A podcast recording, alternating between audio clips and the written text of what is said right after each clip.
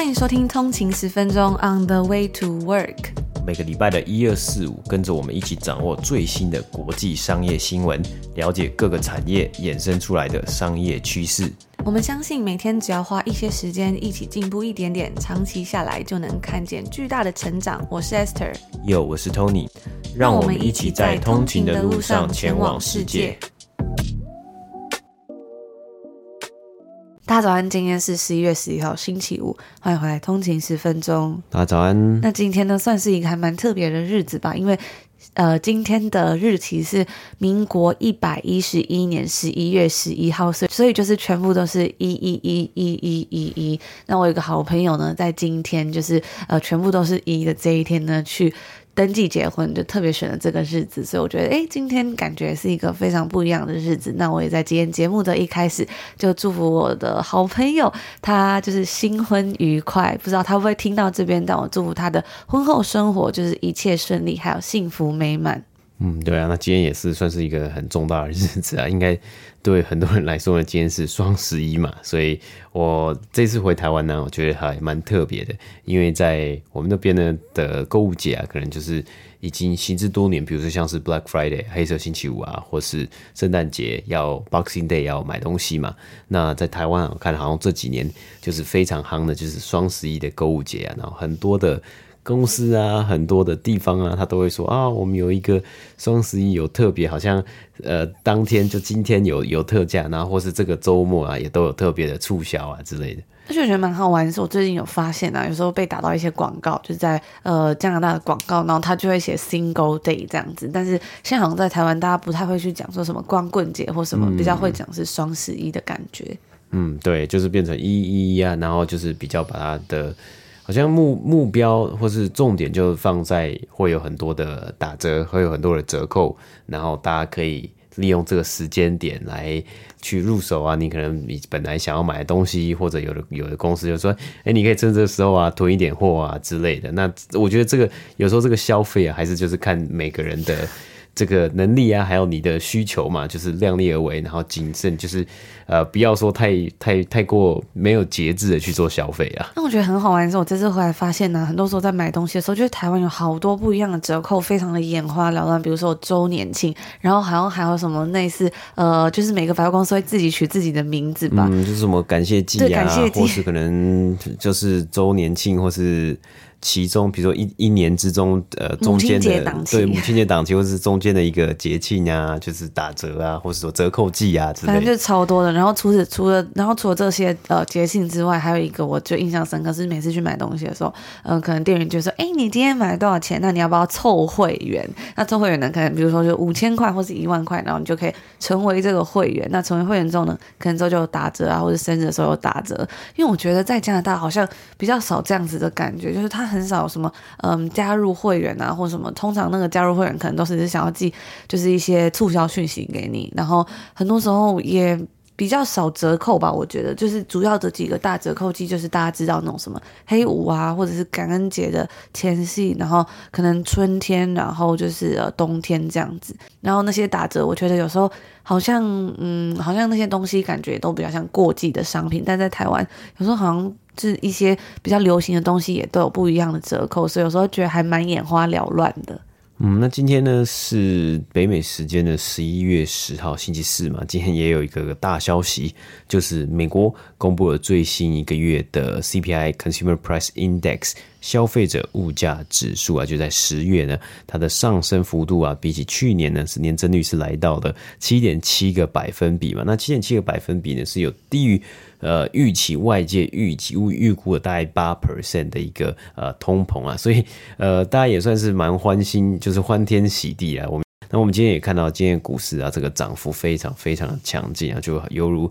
在开 party 一样嘛。那毕竟呢，大家也算是今年呢、啊，从今年一月一路闷到了今年十月、十一月啊，每个月呢，这 inflation 啊，这个 consumer price index 都非常非常的高，非常的恐怖啊。那大家就是会怕，哎，有一种哎恐慌的一个感觉，或是会怕怕的，会说啊，这个通货膨胀到底到了什么时候才会好转嘛？那虽然现在七点七 percent 还是算蛮高，但是呢，呃，有一丝丝就开始啊，这算是一个一丝丝的曙光。那大家也真的非常期待说，在十二月美国联储会的会议呢，会不会因因为今天的一个数据呢，来让联储会松手呢，转换变成升息两码零点五个百分比。那详细的内容呢，我们会在礼拜一的节目呢，再跟大家做呃详细的报道。我们也会在这个礼拜六的通勤精酿商业新闻电子报里面，稍微跟大家 cover 一些关于这个 CPI 的内容。所以如果有订阅通勤族呢，记得就是在明天礼拜六的时候呢，可以到你的信箱去查看说，诶，它因为它有可能会跑到比如说促销讯息啊，或者是垃圾信箱里面，就可以稍微搜寻一下，然后可以把它打上呃重要邮件这样子，你可可能之后就会。固定的可以收到。那如果还没有订阅通勤族呢，也欢迎可以点选我们在呃节目下方 show notes 里面呢，就可以到我们的官网进行免费订阅喽。之前我们刚分享完 Netflix 推出他们最新这个带有广告的订阅方案嘛，价格比较低的这一个方案，有稍微提到说它的竞争对手呢，也就是 Disney Plus，很快也要在年底的时候推出这一个方案。然后那时候分享到说，哎，Netflix 算是抢先一步嘛。那今天呢，我们就赶快来看看最新的迪士尼他们的财报表现的怎么样。在北美时间的周三当天呢，美股跌幅最高的一间公司啊，就是迪士尼了。那听到这边大家。应该不难想象，他在呃这一季的表现应该是不会太好的。在北美时间十一月七号呢，迪士尼是公布了他们第四季的财报。那在公布财报之后呢，他们的股价就不断的下跌，下跌是超过了十三个百分比。那迪士尼是表示说，因为他们的串流业务亏损持续扩大，抵消了旗下迪士尼乐园强劲的表现，所以在公布了他们低于分析师预期的第四季财报之后呢，该公司表示，他们预计啊要来削减行销预算，还有呢在媒体内容部分的预算。迪士尼的 CFO 财务长是表示说，他们一直在积极的去评估说公司的预算，在短期内呢，很可能会进行一些预算的削减，未来也会进行一些结构性跟长期的成本调整。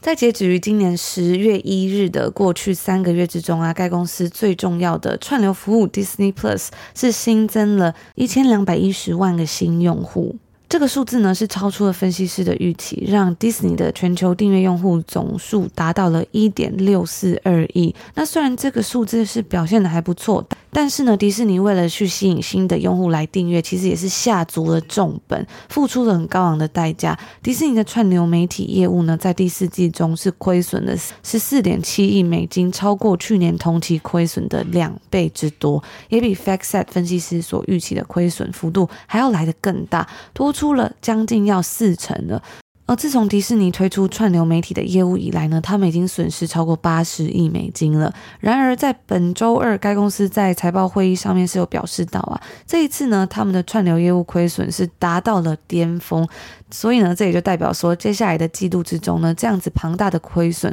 是会开始收窄的。迪士尼的 CEO Bob Chapek 则是表示说，现在 Disney Plus 已经正要进入一个全新的阶段了，也就是呢，要优先来考虑营收而非增增长了。因为在追求快速增长的同时呢，其实多数时候是很难顾及营收的嘛，因为你可能要花很多的成本，投入很多的资金，为了让公司能够快速的增长。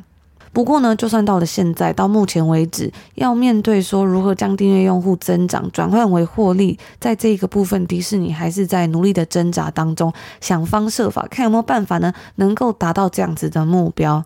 Bob c h a p a c k 也有提到说啊，在推出 Disney Plus 这短短的三年以来，这个串流服务的快速增长，是因为他们投入了很多的资金，在创造优质的内容，还有推出全球的服务，才能够拥有现在这样子的成果。所以迪士尼呢也预期说，在未来要减少在串流媒体部门中的亏损了。那 Bob Chap 那 Bob Chapek 是表示说，除非整个经济环境出现巨大的转变，不然呢，预计 Disney Plus 将会在二零二四财年以前实现盈利。不过啊，大家也知道，现在整体经济环境算是还蛮动荡不安的嘛。所以到底 Disney Plus 它有没有办法在二零二四年以前实现盈利呢？我们就来拭目以待。迪士尼的高层在会议之中也强调了有关于公司面临到的一个算是最主要的困难呢、啊，就是要怎么样去平衡在花足够的钱来制作受欢迎的节目跟电影，才能够去吸引新的用户来订阅嘛。还有呢，在不同的市场之中要去找到一个适合的定价，因为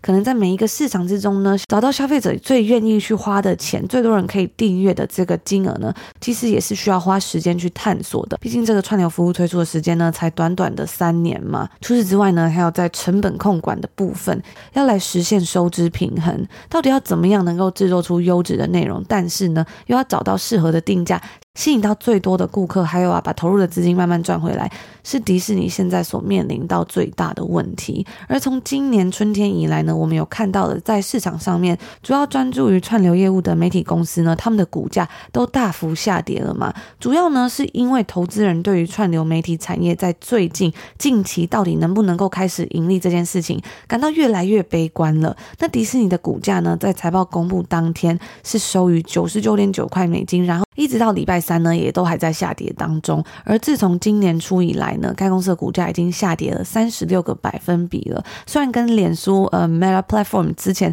我们跟大家分享到，从从今年年初以来跌了七十几个百分比相比是没有到这么多，但是呢也是跌了不少。那 Bob Chapex 有表示说啊，他对于串流媒体产业的前景是感到依然乐观的。主要呢，是因为 Disney Plus 的订阅价格有调整，再加上他们即将要推出的需要看广告的比较便宜的订阅方案，这两个新的策略呢，都会将都将会在十二月八号，就是下个月初的时候开始生效。那最后呢，我们就来详细看看迪士尼在这一季的财务数据表现的怎么样。在该公司第四季度之中呢，获利来到了一点六二亿美金，或者是每股九美分，稍微高出了去年同期的一点五九亿美金。那除去特定的项目呢，该公司的每股盈余来到三十美分，比起去年同期的三十七美分呢，还要来得低一些。那这个数字呢，也远低于分析师平均预估，该公司的每股盈余五十六美分是低了不少的。营收呢，在这一季啊，是较去年同期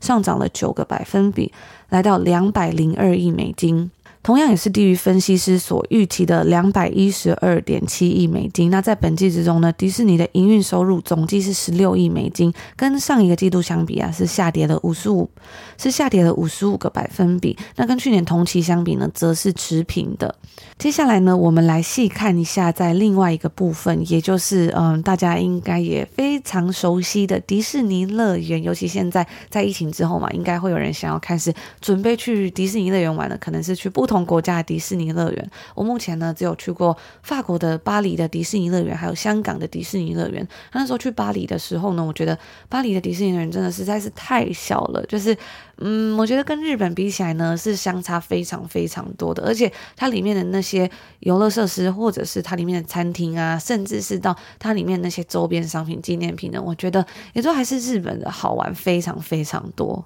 所以那时候我们去巴黎的迪士尼的时候呢，我们其实是买一个套组，忘记那时候是他们在庆祝一个呃纪念周年纪念，忘记是几周年，然后有推出一个优惠活动。然后呢，我们那时候就是有去呃买了一个两天一夜的方案，就是在迪士尼的饭店住一个晚上，然后呢那两天都是可以入园的。那如果是有选择这样子的方案，就是如果有住迪士尼饭店的话呢，当天早上好像就是当天的早上呢，好像呃隔天的早上呢，就是可以提早入园。我忘记我忘记是几点。但那时候我就觉得哇，非常开心，就想说，诶，以前就是大家在分享说去日本迪士尼玩的时候呢，都玩到意犹未尽嘛，然后要怎么样就是排这个行程啊，才会再用最短的时间，然后可以玩到最多的东西，然后还要吃餐厅，然后还要买纪念品嘛。所以那时候我就想说，哇，既然两天一夜，然后还可以再加上有一个提早入园，应该是很够玩的。结果呢，没有想到我们那时候去的时候，因为天气不是很好，是在十二月的时候，然后那天就下，然后那天就是还蛮冷的，而且还有下雨嘛，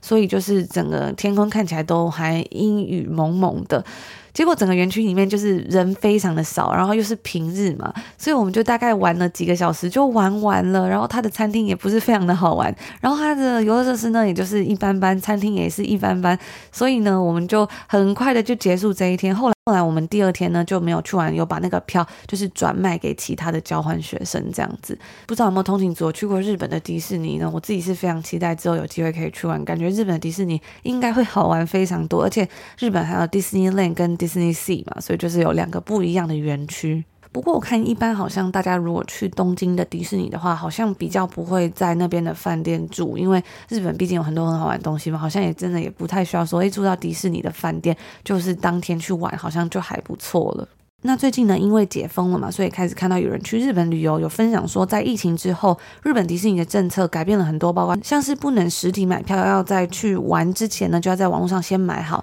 还有包括像是要先预约入园当天要去的餐厅啊，然后呢，很多的快速通关都已经取消了等等的，甚至是有一些呃纪念品商店呢还要预约，不然呢，可能当天是进不去，没有办法去买这些纪念品的。不过当然呢，可以再重新开始旅游，还是一件令人感到非常兴奋的事情。那在本季之中呢，虽然串流媒体的表现不如预期，但是呢，迪士尼的乐园业务则是创下了历史新高，来到了七十四点二亿美金，较去年同期是增长了三十六个百分比。那迪士尼就表示说啊，主题乐园的部门呢，全年表现无论是在营收还是在营运收益的部分，都创下了公司的历史记录。迪士尼的财务长指出说，公司在疫情期间对迪士尼乐园进行了很多的结构性的改变，帮助公司呢能够节省更多的劳动力，更好的去管理入园的人潮啊，还有鼓励消费者增加消费。也就是说呢，在人数维持不变的情况之下，他们想办法要让每个人在园区里面花更多的钱，或者是说，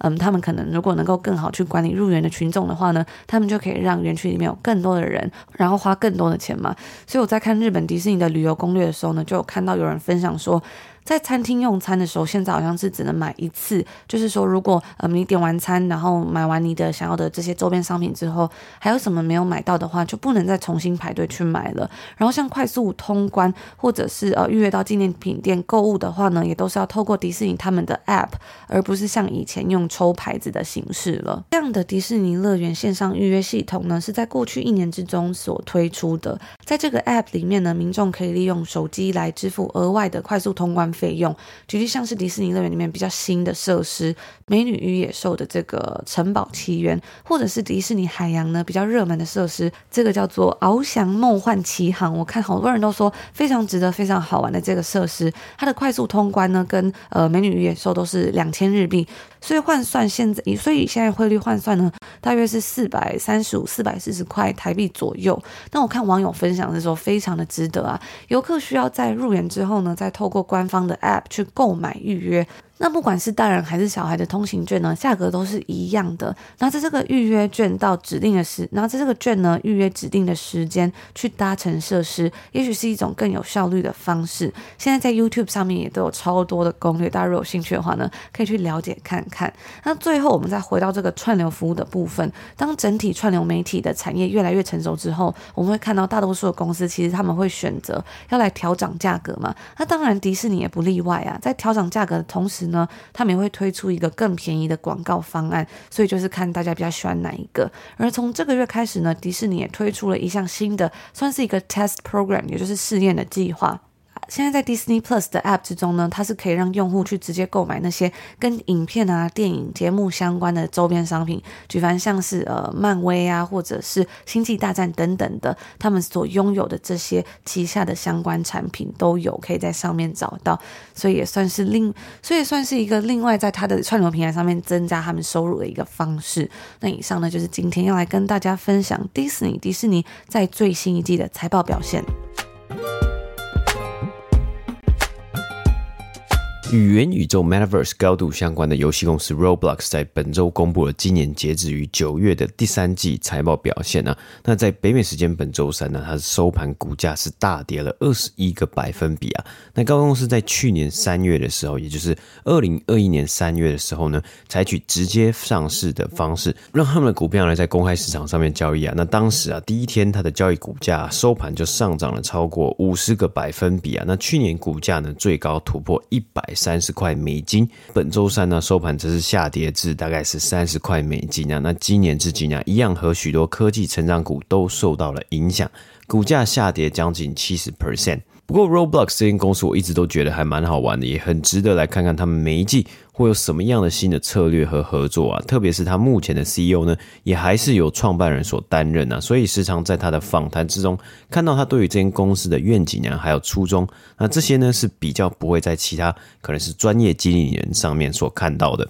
而 Roblox 的游戏世界呢，最大的差别就是啊，它开放给所有的开发人员，可以在上面呢建立不同的游戏和场景，而玩家呢是免费在上面游玩的。那 Roblox 最主要的商业模式啊，就是就是玩家可以购买这个游戏世界中的代币 Robux。那因此啊，它的财报之中会有两个与营收相关的重要数据啊，第一个就是 Gross Bookings，也就是多多少的玩家已经花了钱购买代币。那另外一个呢，才是营收 Revenue 或 Sales。那它既算营收的方式呢，就是如果玩家买了 Robux 之后，在游戏平台上面真的用 Robux 消费，它才会记住财报的营收之中。那除此之外呢，Roblox 也会分润给平台上面的开发人员，让整个平台的生态系呢才可以不断的成长。而在最新一季的财报里面呢，Roblox 的营收比起去年同期呢，成长了两个百分比，达到五亿一千七百万美金呢，低于分析师的预期。而 Gross Bookings 呢，总订单金额超过了七亿美金。тень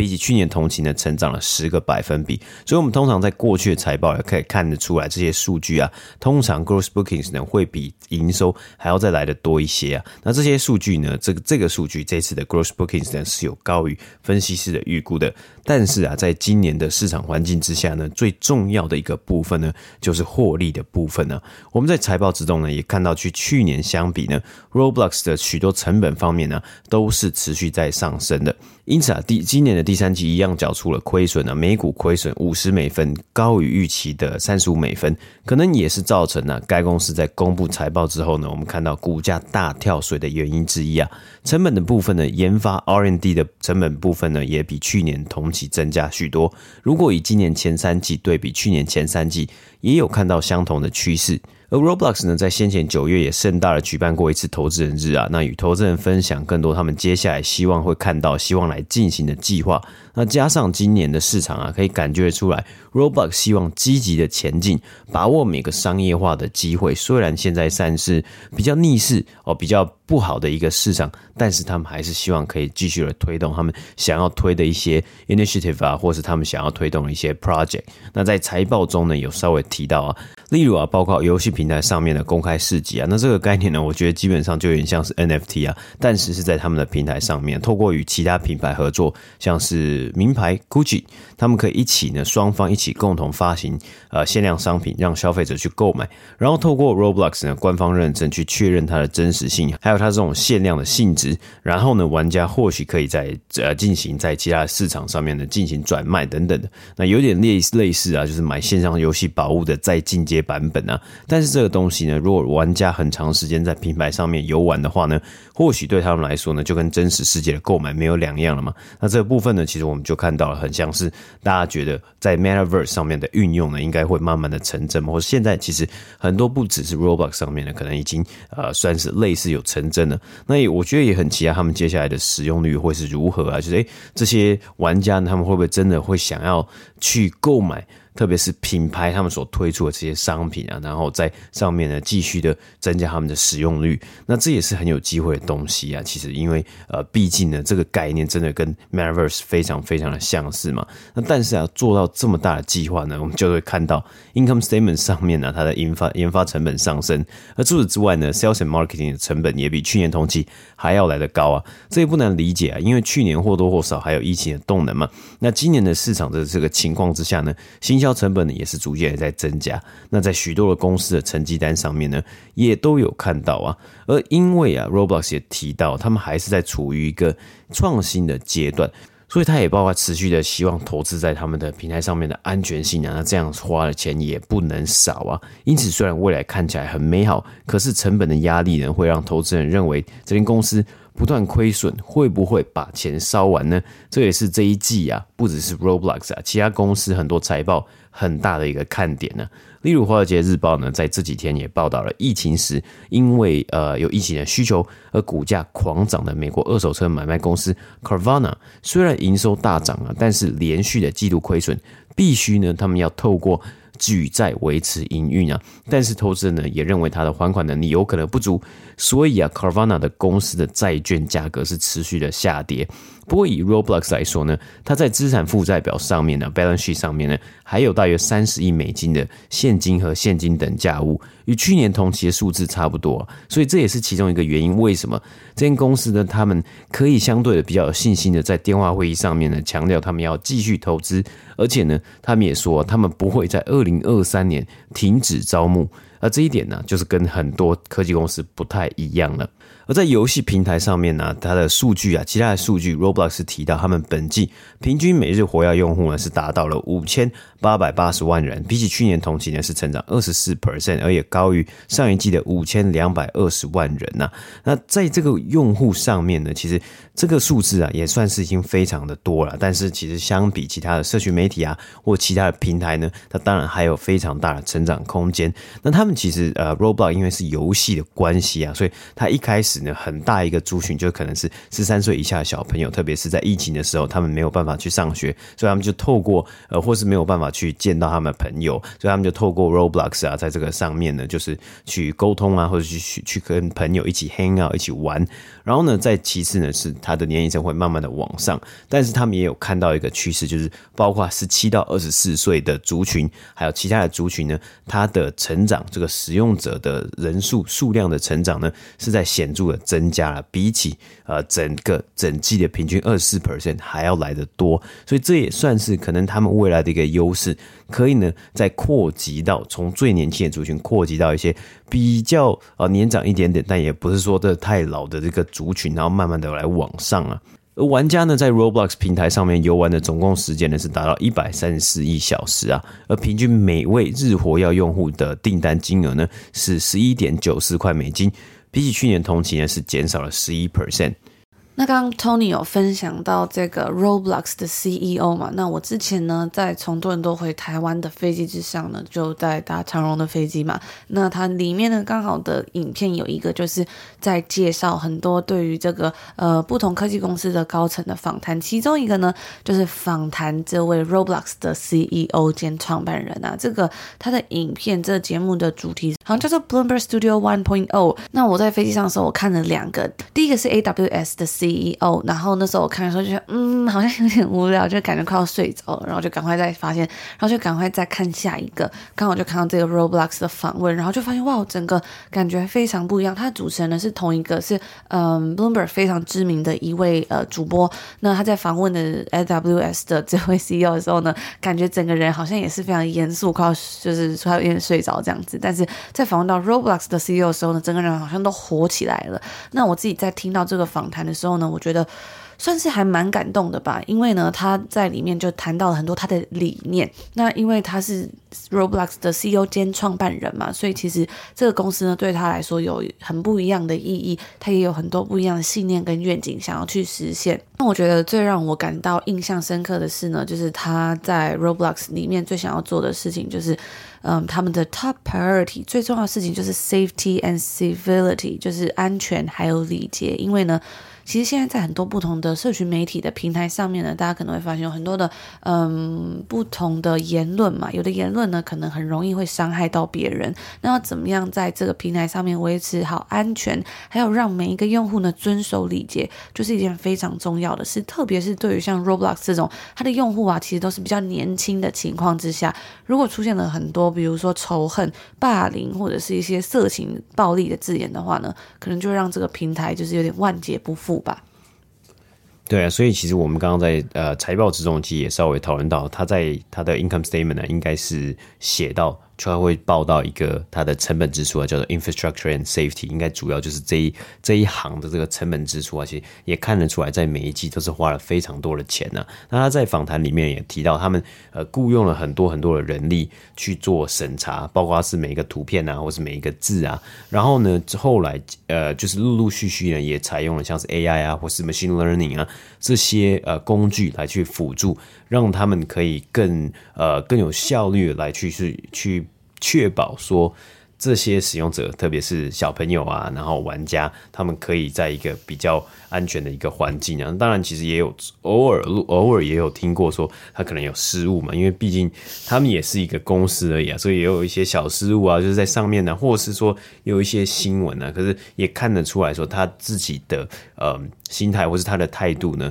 就是他一定要把这个东西放了在呃公司的非常前面。所以我觉得在这影片里面呢，我觉得还有一个蛮特别的地方是，很多时候在看这些科技公司的 CEO 或者是这种呃创办人、创业家在访谈的时候呢，他们的整个气氛、整个氛围就会觉得说很像，嗯，自己想要做一个 disruptor，他很想要做一个很不一样的人呐、比如说他要改变这个社会，他要赚很多钱，诸如此类。但是呢，这个 Roblox 的 CEO 给我的感觉呢很不一样，就是。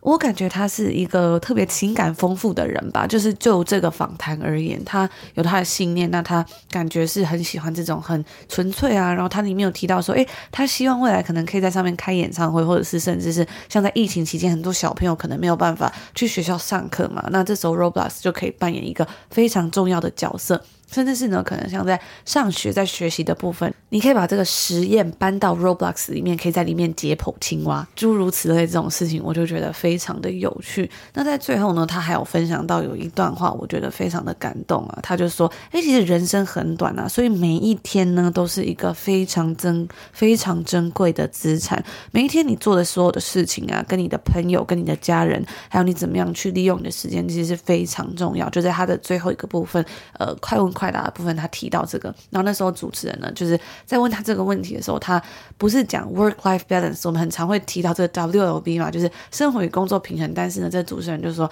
他比较喜欢的说法是 work-life integration，就是整合起你的工作跟生活。我也很喜欢这样子的概念，因为我觉得我以前也是很想要去追求这种 WLB 生活跟工作的平衡，但很多时候。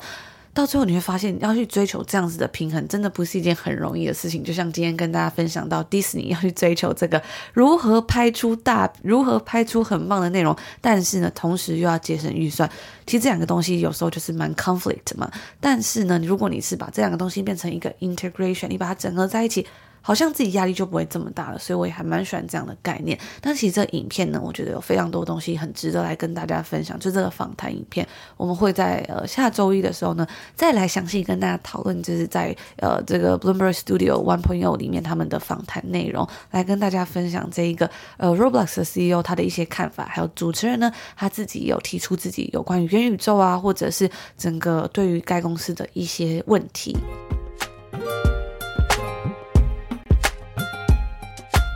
那以上呢，就是今天星期五要跟大家分享的内容啦。不知不觉这个礼拜呢，又到了一个礼拜的最后一个工作日了。不知道大家这个礼拜都过得还好吗？会不会有点辛苦，或者是诶，你这个礼拜可能过得很轻松，或者是很开心呢？那不管怎么样呢，这个礼拜都已经结束了，就是到最后一天呢，就是可以好好准备要来慰劳一下辛苦的自己，然后在礼拜六、礼拜天好好的休息一下，储备能量，然后再开启下一个礼拜。那说到这个呢，在每一个年在每一年的最后一个月，最后几个月的时候呢，也是要好好的储备能量，然后才准备开启新的一年嘛。所以呢，我们的二零二三年每日一鼓励就是一个很棒的帮助，陪伴着大家一起开启明年，然后每天呢都可以持续的进步成长，每天学一间美股公司，还有认识一些不同金融知识的一个好帮手。所以如果大家有兴趣的话呢，现在这个二零二三年每日一鼓励已经进入到最后的集资阶段了。如果错过的话呢，可能就要再等一年，或者是。遥遥无期了，所以，嗯，大家如果有兴趣的话，千万要记得赶快到挖贝的平台上面下定你的二零二三年每日一鼓励哦。那我们就在这边祝福大家，今天星期五有一个愉快的开始，美好的一天。我们就下周一见喽，下周见，拜拜。拜拜。